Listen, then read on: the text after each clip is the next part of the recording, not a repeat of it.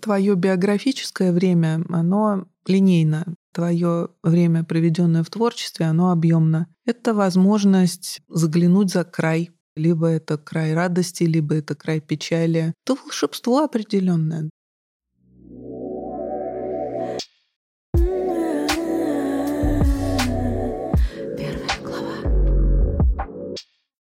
Добрый день, меня зовут Елена Помазан, и я нарративный психолог и продюсер школы Бенд. Это подкаст «Первая глава» о жизни, надеждах и разочарованиях современного автора на пути к первому произведению. Один из самых частых запросов наших студентов в школе Бенд и моих клиентов в нарративе о творчестве. Как проявить себя, стать видимым, разбудить в себе автора. Мне интересно исследовать эту тему вместе с моими гостями. Лучше понять психологию автора и творческого человека. И, возможно, вдохновить вас на собственное творческое путешествие. Наш гость сегодня Юлия Селиванова, человек со множеством граней личности. С одной стороны, опытный и авторитетный редактор, руководитель группы книжных проектов в издательстве «Эксмо», а с другой стороны, автор-дебютант в Янка Далт литературе. Недавно на Литрес вышел роман Юлии «Умри со мной».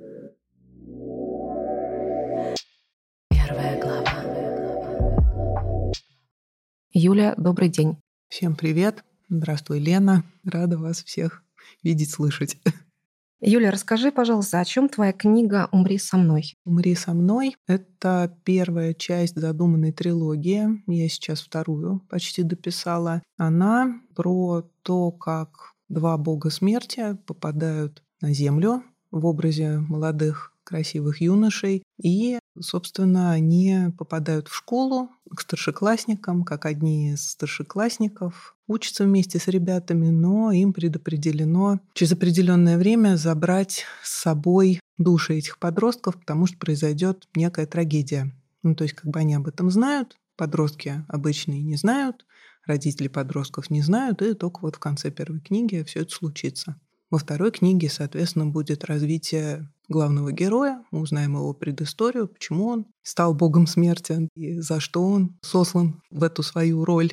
Третья книга у меня тоже в планах есть, но пока я еще ее детально не прописывала. Такая вот история эпическая.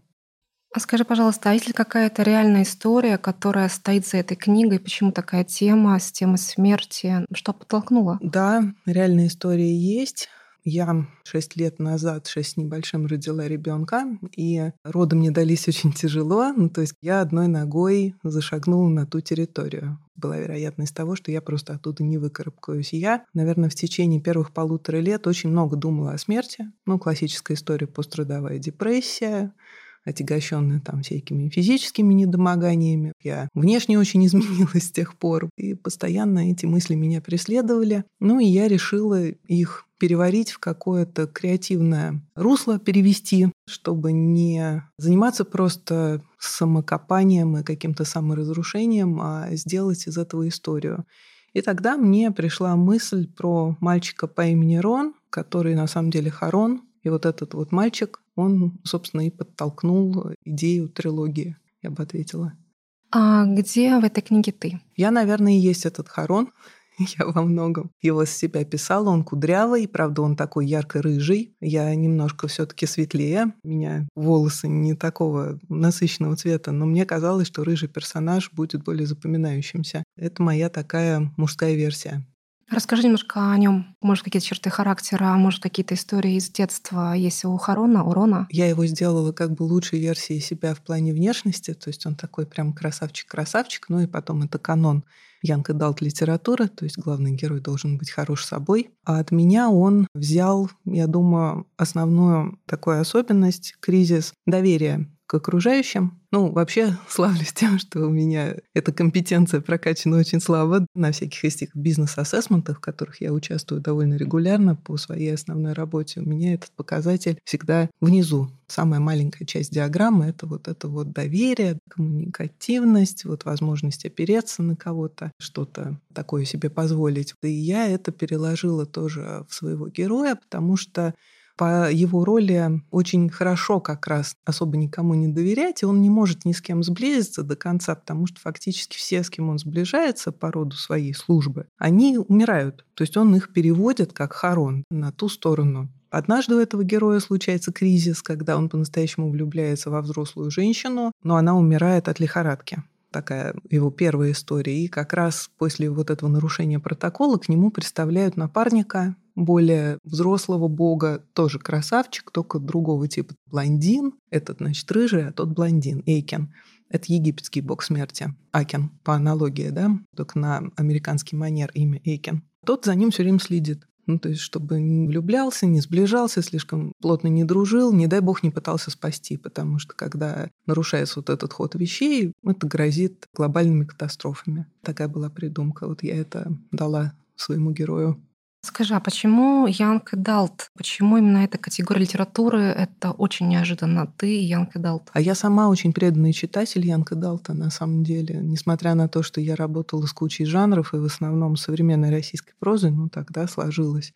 Но читать я люблю именно young adult романы для себя. У меня дома куча этих книжек отобранных, расставленных в определенном порядке. Там мои любимые Дженнифер Арментроут, всевозможные издания, Трейси Вульф, Ширли Джексон. Вот это все, это мое. Скажи, пожалуйста, а что для тебя было самым сложным, когда ты создавала этот роман? Сначала было сложно довериться длинному письму, потому что все-таки роман — это не короткий текст, в котором ты легко взвешиваешь начало и конец, и ты можешь жонглировать смыслами между ними, а это продолжительный такой процесс рассказывания. И вот мне нужно было поймать правильный темп, чтобы не рассказать всю историю сразу на пяти страницах. Был такой соблазн потому что я уже себе придумала, чем все закончится, где будет кульминация. Нужно было распределить напряжение между точками в сюжете, и чтобы на протяжении всего чтения было интересно. Я вот очень старалась выдерживать вот эту интересность. Вот это было прям трудно, потому что все время посещала мысль, ну а зачем, зачем? Давай уже всю историю быстро расскажем, подсказывал мне какой-то внутренний голос, а потом еще что-нибудь напишешь. Зачем тебе эта история на трилогию? Можно же еще кучу историй придумать, давай мы коротенькие сделаем истории. Ну вот я сопротивлялась, и пока вроде как победа на моей стороне, а не на его. А что ты говорила этому внутреннему голосу? Какие аргументы приводила, чтобы он отстал от тебя и дал работать в своем ритме? Я открывала этот файл свой замученный, в котором продолжала писать, и говорила, что пока я его пишу, я к тому же еще справляюсь со всей этой окружающей действительностью, потому что как только я его завершу, будет ощущение немножко свободного падения, и нужно будет прицепиться к следующей истории, которую мне уже этот голос придумал. Он говорит, а вот у меня для тебя есть еще история на пару книжек, тоже Янка Далтовская. Даже прям он мне уже там картинки подсовывал. Немножко шизофренически звучит, но примерно так и есть. А я себе же говорю, ну вот пока ты это пишешь, ты находишься как бы в этом мире, и он тебя балансирует и помогает тебе протягивать смыслы с 2020 года, ну, когда вот это вот весь, да, наш пандемийный кошмар начался, и вот это все продолжается. И это держит меня на писании. То есть я знаю, что будет еще третья книжка, и я себя так структурирую, ну, как веревочка держит, структурирует, как веревочка. Mm-hmm. Можем ли мы сказать, что в каком-то смысле текст был терапевтичен? Да, во многом терапевтичен, и потом так как-то совпало, что тема смерти, она вообще стала актуальной и в литературе, и в музыке. Даже сейчас появился, я вот недавно тут в рукописи, буквально там сегодня вычитала, где старший брат называет младшую сестренку пожирателем смерти. Молодежь, она этим интересуется. Вот эти всякие дарк-комиксы, темная фантастика, все так или иначе связанное с мортальными ритуалами, темами, очень сильно проникает. Но это не специально был, просто это мой собственный опыт. Я к ней сильно прикоснулась, и она меня заворожила в каком-то смысле. Мне безумно интересно узнать, как ты пишешь роман, будучи лет 15 в издательстве. То есть ты знаешь всю кухню изнутри, и ты как будто бы переходишь на другую сторону, как автор. Какие ощущения возникают, когда ты понимаешь, что от тебя спросят твои соцсети, твой личный бренд, твои возможности продвижения и все прочее, прочее, Юль? Каково это? Это трудно.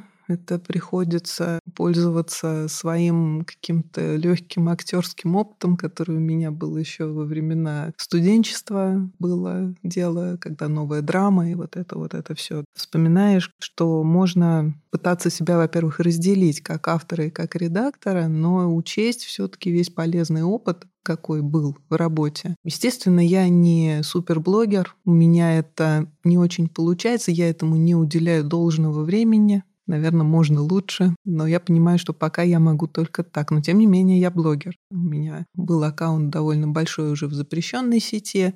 Потом все переехали в Телеграм, и вот там с нуля, пока я вырастила свой симпатичный, как мне кажется, блог на почти 700 подписчиков. Я этим ужасно горжусь, потому что эти почти 700 людей меня читают, комментируют и лайкают. Это чудовищно приятно. В чем сложность еще? То, что, конечно, коллеги все меня знают в издательстве, но большинство, даже иногда я их не знаю, они меня знают. И тут уже не спрячешься. И вот ты такой пришел с романом, и они не очень понимают, как к себе относиться, потому что привыкли относиться к тебе как к редактору всю жизнь, а тут ты такой с романом. Наверное, все вместе. То есть это и личные отношения, которые помогают делать книжку. Я дружу с редактором, который делает ее в своем отделе, с начальником отдела, с Алиной. Алина, спасибо.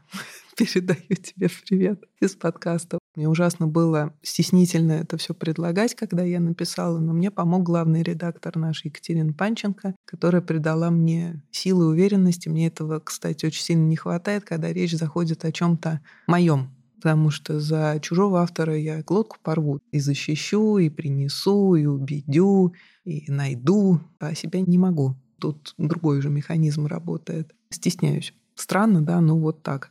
Безусловно, я стараюсь еще прокачивать себя, ходить на всякие курсы, виртуальные презентации собственного бренда, Юля, это не шутка? Нет, не шутка. Ты ходишь на курсы презентация собственного Слушаю. бренда? У нас же еще корпоративные есть курсы, очень распространенные, хорошие.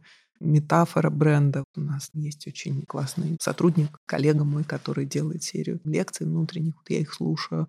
Пытаюсь впитать все, что вокруг есть. Скажи, пожалуйста, да. верно ли я слышу, что даже если это классная книжка, классный роман, который писался из личной боли. Нужно думать про личный бренд автору современному. В том числе и тебе. Да, потому что твоя личная боль как боль, она вообще мало кого волнует. То есть люди сейчас берут продукт, и они берут его для себя, для своей какой-то боли или для своей радости. И им часто все равно, что там стоит за этим, Главное, хорошо, когда живой человек стоит. Когда какой-то миф, уже хуже. Ты не можешь на него посмотреть, не можешь к нему залезть, опять же, в соцсети, пощупать его. А так приходится все время пытаться еще со стороны на себя посмотреть, как ты выглядишь, достаточно ли ты чудной.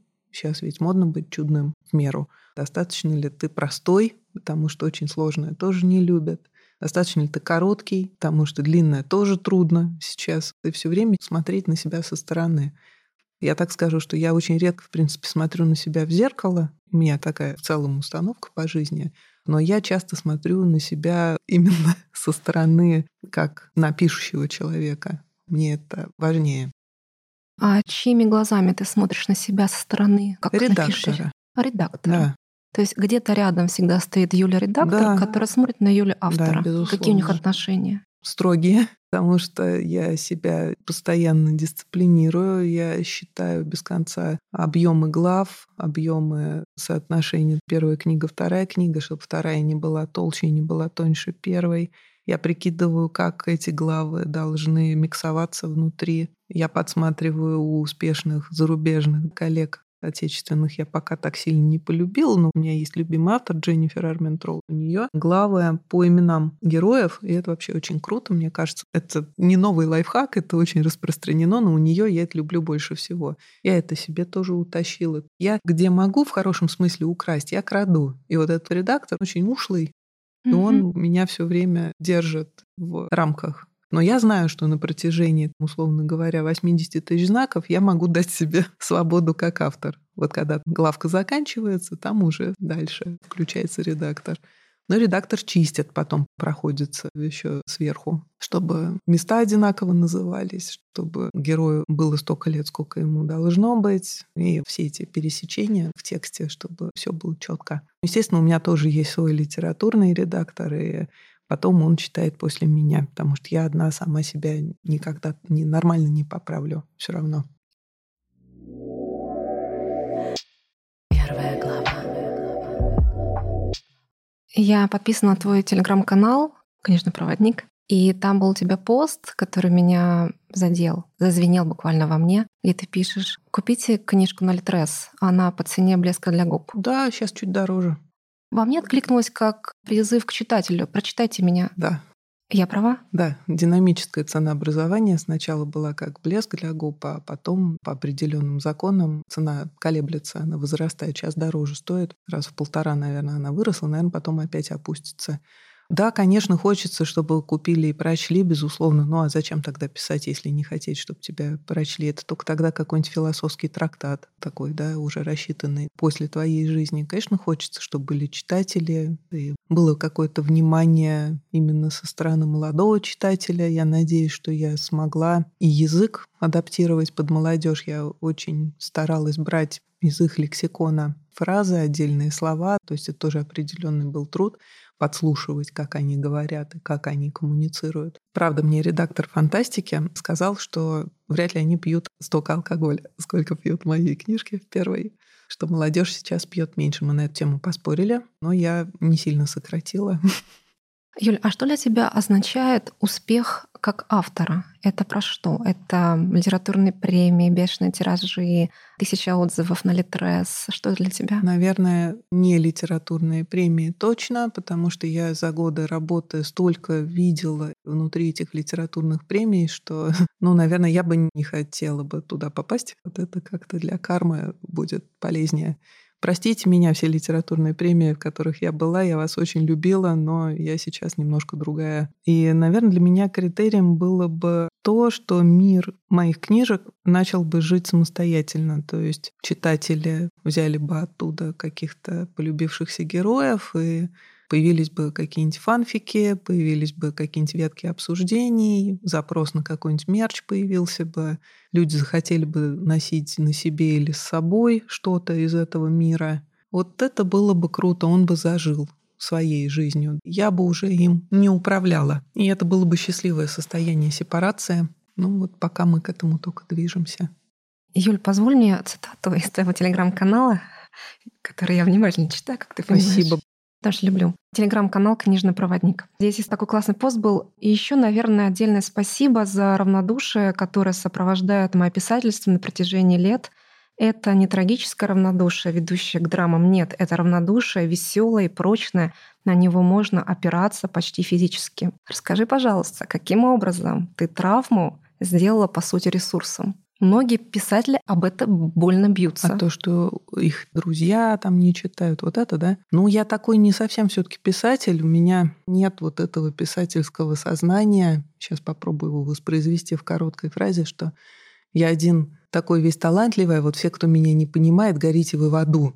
Нет, у меня внутри этого нет, наверное, как раз балансирует меня внутри редактор. И я действительно со своими рукописями не пристаю к родным абсолютно. Угу. То есть они знают, что у меня это есть, и даже с пониманием к этому относятся, слава богу. Я помню, я в юности мучила маму стихами. Я стихи еще писала, до сих пор какими-то переводами тоже занимаюсь. Она это все выслушивала, но это было скорее просто мамское участие в моей жизни и попытка понять, что с твоим ребенком происходит, за что тоже огромное спасибо, потому что не каждая мама согласится слушать, что он написал. А потом, ну, я поняла, что это только мое и мое, и когда ты перестаешь что-то ждать, что тебя угу. кто-то прочтет из близких и будет с тобой об этом говорить, ты становишься свободным а свободным от своих ожиданий чужого, близкого признания. И эта свобода дает себе иногда огромные возможности. Могу так сформулировать, но к этой свободе ты приходишь через отказ разговоров о своем творчестве, скажем так.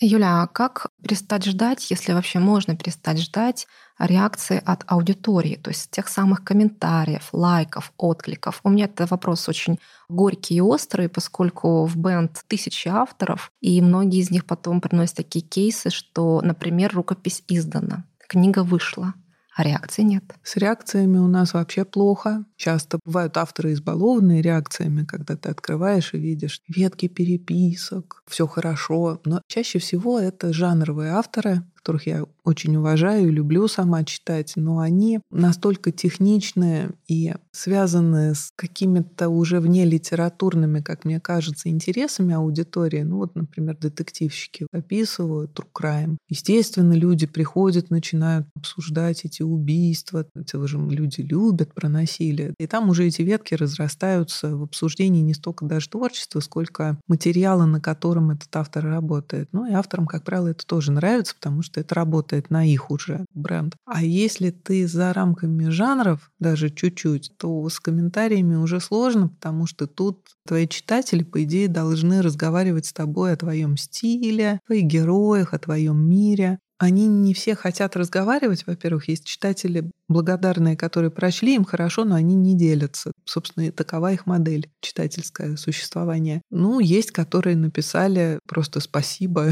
и хорошо. Мне кажется, тут парадокс такой. Ты, с одной стороны, ждешь комментариев, а с другой стороны, ты понимаешь, почему люди их не пишут. У меня 4 или 5 комментариев висит на Литресе, один из них с просьбой связаться. Я там сначала истерику закатила легкую, оказалось, что человек пишет сценарную заявку по моей книжке. То есть это нормальная история. Потом сказала, извините, нервы на взводе, да, то есть такое, открываешь пять комментариев, то такой, свяжитесь со мной. Конечно, есть те люди, которые приходят просто из вредности, понижают тебе рейтинг, ставят кол, и у тебя книжка съезжает а зачем они это делают, Юля? Что за жадность такая? Ты знаешь, во-первых, очень много недоброжелателей, но это было бы смешно, если бы их не было, при том, сколько лет я уже с книжками.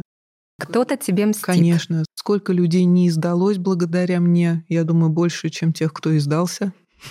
Конечно, это повод, ну, я с открытым забралом, они приходят, и это все анонимно. Ты можешь рейтинг занизить, и потом, чтобы его повысить на один такой кол, соответственно, нужно чтобы несколько человек пролайкало более высокими оценками. Но я к этому, ко всему, вот как ни странно, отношусь с юмором, потому что это же геймификация определенная. Я наблюдаю за этим процессом, думаю, так, думаю, пошли, кол поставили. Ну, прикольно, значит, у человека что-то там болело, он решил так высказать свое отношение. Может, действительно не понравилось. Это что же можно допустить? Потому что ожидают одного, получают другое. Такое тоже бывает.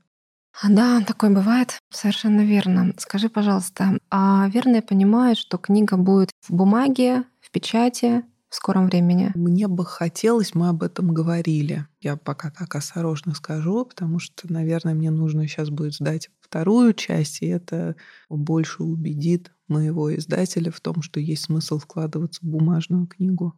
Расскажи, пожалуйста, как ты нашла своего издателя? Ты пошла в соседний кабинет или ты отправила рукопись с мотёком, Нет. ждала полтора года? Нет, там было по-другому. Я ее сначала написала, она была в виде рукописи, а потом у нас открылось сценарное направление в издательстве, которое тесно связано с кино, с экранизациями, и был питчинг для киношников, и я подумала, думаю, ну почему бы им не показать эту историю? В принципе, она вписывается в ожидание. И когда этой историей заинтересовались, ну просто чтобы со мной мое издательство продолжало дальше работать, я должна была отдать им права. И я отдала права. Сначала заинтересовались, мне кажется, это честно довольно, потому что если бы не было интереса, ну и смысл брать. А когда заинтересовались, ну вот и отдала. То есть сначала было кино? Да, из кино пошел импульс да. из кино к, изданию, к, этой истории, к изданию. К изданию. Да, угу. к электронному. Ужасно интересный путь. Да. И сейчас ты издаешь вторую рукопись, вторую, вторую. книгу, угу. вторую и третью в работе. Третья, да, вот у меня так. Персонажи приходят во снах, насколько они с тобой ежедневно, ежечасно? Ты знаешь, я вижу определенные картинки, но я такой вообще больше визуал. Например, у меня там есть город мертвых Литополис внутри этой моей вселенной. И я этот город мертвых очень отчетливо себе представляю. Он отчасти из моих снов собран. Сейчас скажу страшную вещь. Я пила очень много всяких лекарств после того трудного моего случая, и они определенным образом влияют на сны. Сны изменяются. Даже после того, как ты перестаешь пить эти лекарства. Вот я полтора года была на терапии, я эти сны яркие видела, я их запомнила. Это мне помогло воспроизвести город мертвых так, как я бы его видела в реальности. У меня был вообще забавный случай, я тоже в своем телеграм-канале об этом писала, что я случайно увидела закатный город во сне, а потом только прогуглив его, узнала, что действительно существует такой сновидческий термин «закатный город». Есть определенные сталкеры, которые учат людей туда ходить. А я один раз его вот видела совершенно случайно. Хотите верьте, хотите нет, совпадение, не совпадение. Вот этот вот город мертвых я вижу довольно четко картинки оттуда. Например, у меня есть такой образ полуразрушенная огромная церковь, сквозь которую прорастают стволы деревьев. Один из образов этого города мертвых. Красиво, готично, темное, все, все как я люблю.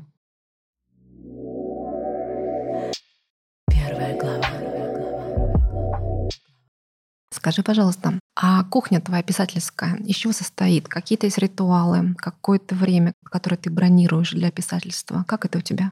Если прям совсем честно, как это модно быть странным, да?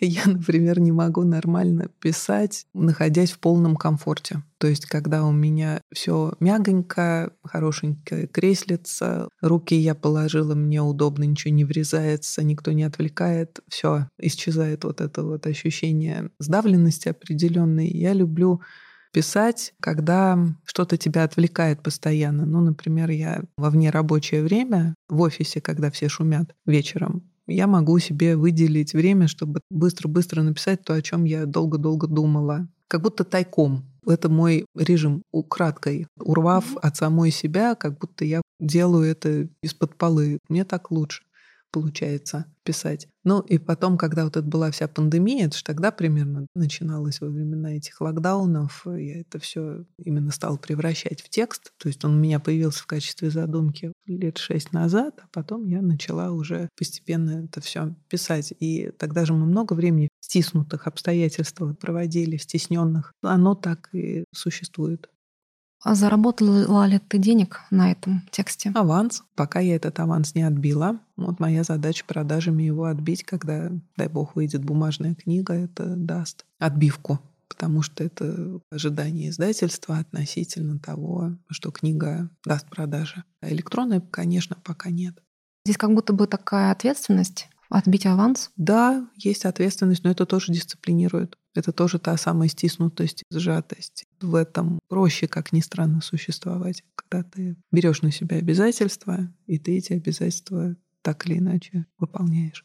Расскажи, а ты работаешь много лет с начинающими авторами современной прозы, не начинающими, продолжающими. А денег заработать можно в этой сфере? Я бы так сказала, можно заработать себе ресурс, который тебе позволит заработать денег. Вот пока оно работает так. У меня не было, наверное, ни одного автора, который бы дал именно, ну, я русской прозой занималась и такой условно-интеллектуальной, ну, облегченной интеллектуальной, серьезной интеллектуальной, по-разному, с разной глубиной интеллектуальности. Она, как известно, самая мало продаваемая в деньгах. Ну, это очень маленький кластер нашего рынка. Он прям схлопывается на глазах. Наверное, можно заработать себе ресурс, стать популярным, примелькаться, обрасти книжками. Одна вышла, вторая вышла, вот я уже меня туда позвали, сюда позвали, на такую-то ярмарку, туда-то. Ты начинаешь сам себя, ну это я про авторов говорю, репрезентировать и продавать. Это дает тебе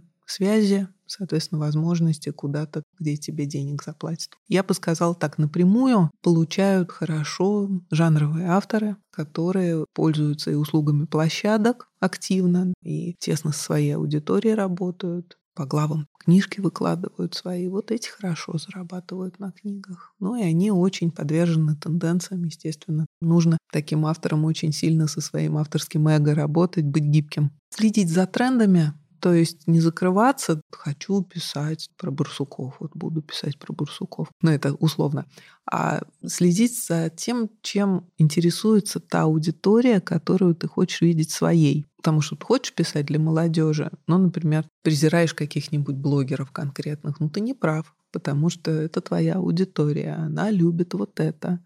Это их стиль, в том числе стиль разговора, их речь. И они будут читать охотно то, что вписывается в их уже картину мира. То есть ты не сможешь эту картину мира им поломать и изменить. У них такой выбор большой, что они просто пойдут к другому, кто ее даст. Развлекать будет качественнее принять это, то, что ты работаешь для аудитории. Нет, безусловно, есть авторы, которые абсолютно не гибкие, они пишут для вечности, это надо уважать. Я серьезно сейчас абсолютно говорю без иронии. Но это выбор. То есть ты тогда выбираешь, возможно, единственным твоим читателем будешь ты сам. Юля, как тебе понравится? Все-таки хочу немножко затронуть твою редакторскую деятельность. Вот какой автор может тебе понравиться как редактору, чтобы ты взяла его в работу, продвижение и вообще билась за него, как ты говорила, стояла стеной? Автор, во-первых, который мне присылает целый текст, то есть это уже написанное произведение. Этот текст он сам прочел перед тем, как мне прислать. Он более-менее грамотно написан. Ну, то есть могут быть ошибки, но не так прям, чтобы было их много. Потом, когда ты начинаешь редактору уже показывать, дело в том, что я такой как бы главный скаут художественной редакции, у меня такие сейчас полномочия и мое призвание профессиональное, я показываю профильным редакторам направлений интересные тексты, которые ко мне поступают. Ты-то, допустим, автору прощаешь, что у него криво написано, тебе нравится история, но редактор может не захотеть продраться сквозь язык автора к этой красивой истории. У него выше порог вот этой терпимости. У меня этот порог заниженный, я люблю истории, я готова их читать в этом плане открытый человек. И тут уже происходят вот эти мои бесконечные разговоры с редакторами, что ну закрой ты глаза на то, что у него запятые не так стоят, и он неправильно пишет слово «извините». Почитай, вот там то-то и то-то, такая-то вот история. Мне нужно обязательно из истории вытащить какую-нибудь фишку, которой я могу заинтересовать редактора быстро. То есть как в кино, в заявках это называется логлайн, когда ты вот самую суть, чтобы это его зацепил, о чем твоя история. Вот если я это быстро считываю из рукописи, прям вот понятно, для меня это ценно, я могу это дальше в кавычках продать внутри редакции. Продать в данном случае, заинтересовать своих коллег. Если этого нету, если есть очень красивый язык, например, безумный, я этот язык с трудом продам, потому что он сейчас не так, чтобы высоко ценится, красивый, вот прям когда один язык есть внутри рукописи. Нужна история. Я вот эти истории выцепляю, пропуская, соответственно, рукописи через себя. Но это моя уже личная какая-то штука, когда циклы. Я люблю детективные циклы.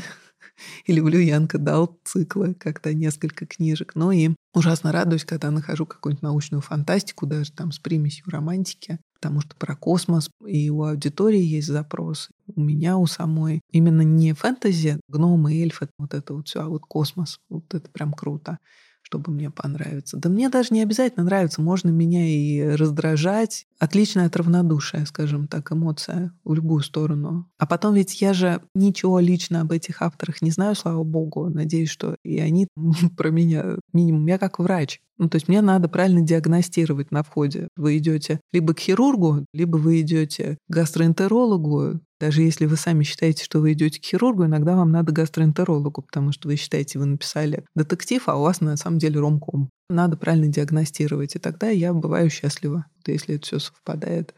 Слушай, а что ты делаешь, чтобы профилактировать выгорание? Потому что столько лет в профессии, столько текстов, столько авторов. Психотерапии психолог уходит на два месяца в отпуск. У них после учителей самый длинный отпуск, чтобы отдохнуть. Как ты работаешь с этой темой, ну, чтобы не выгореть? Один раз я поработала сама, я уволилась, ушла в другое издательство, прям никого уже не слушая. Я вот ушла в Репол. Там у меня все поменялось, и жизнь моя поменялась, и я и ребенка родила, и замуж вышла, полностью обновилась. Но потом я пережив тяжелый период рождения ребенка, я вернулась в Эксмо, когда там сменилась команда. И вот это тоже было очередное обновление от выгорания, когда ты понимаешь, что машина работает без тебя. Это чудесное чувство, опять же, свободы дает тебе. Ты когда работал, вот я с 2007 по 2015, мне казалось, что без меня все встанет и ничего не будет крутиться. Нет, все прекрасно крутится и работает. Это так классно. Тебя тоже освобождает от твоих собственных иллюзий относительно себя, и тебе становится становится проще жить, осознаннее. А сейчас, в конце 2022 и начале 2023 мне мой руководитель помог. Он мне так встряхнул и сказал, мы закрываем направление современной российской прозы, ну вот теперь ты будешь главным скаутом.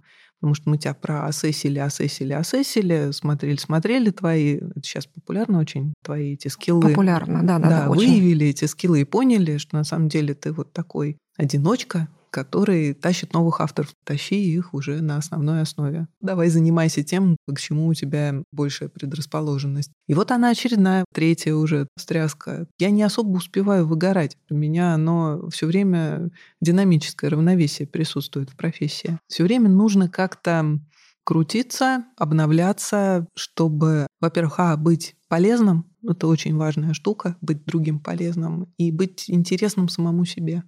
Юля, авторы начинающие, мне они просто ближе, Давай. поскольку есть школа бенд, которые говорят, а ради чего писать, а зачем, а кому это нужно. Что бы мы могли им сказать с той стороны? С стороны автора, который пишет, со стороны редактора, который видел тысячу хороших и не очень хороших рукописей. Зачем писать? Писать для того, чтобы дать себе самому дополнительные измерения и дать другим дополнительные измерения. Потому что твое биографическое время, оно линейно. Твое время, проведенное в творчестве, оно объемно. Это возможность заглянуть за край какой-то, либо это край радости, либо это край печали. Это волшебство определенное. Возможность заниматься волшебством, потому что не все могут левитировать, не все могут передвигать предметы. А вот возможность написать что-то, в принципе, она более доступная для человека. Это доступное волшебство, я бы так сказала.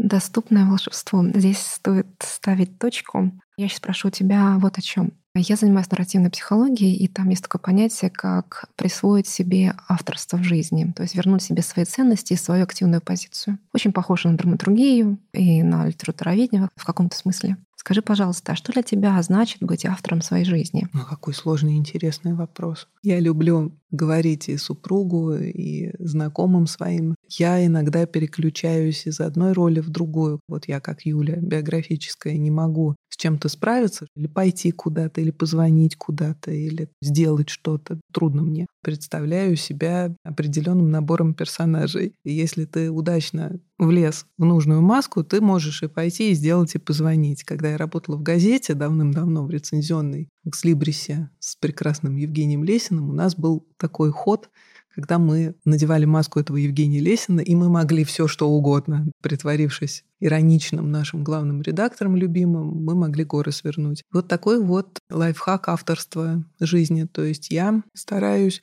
использовать разные грани, наверное, своего собственного характера, ведь у меня же нет другого, я просто их так называю. Есть более смелая какая-то грань, есть более романтическая, есть такая совсем туповатая, которая тоже иногда пригождается. Есть абсолютно домашняя, есть режим мама, который отсекает все остальное. Ты их чередуешь, жонглируешь, они редко все перемешиваются, чтобы в одно слиться. У меня авторство такое.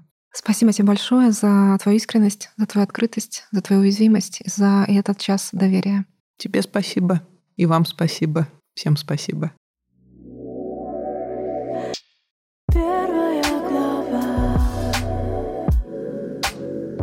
Подкаст «Первая глава» выходит при поддержке школы писательского и сценарного мастерства «Бенд».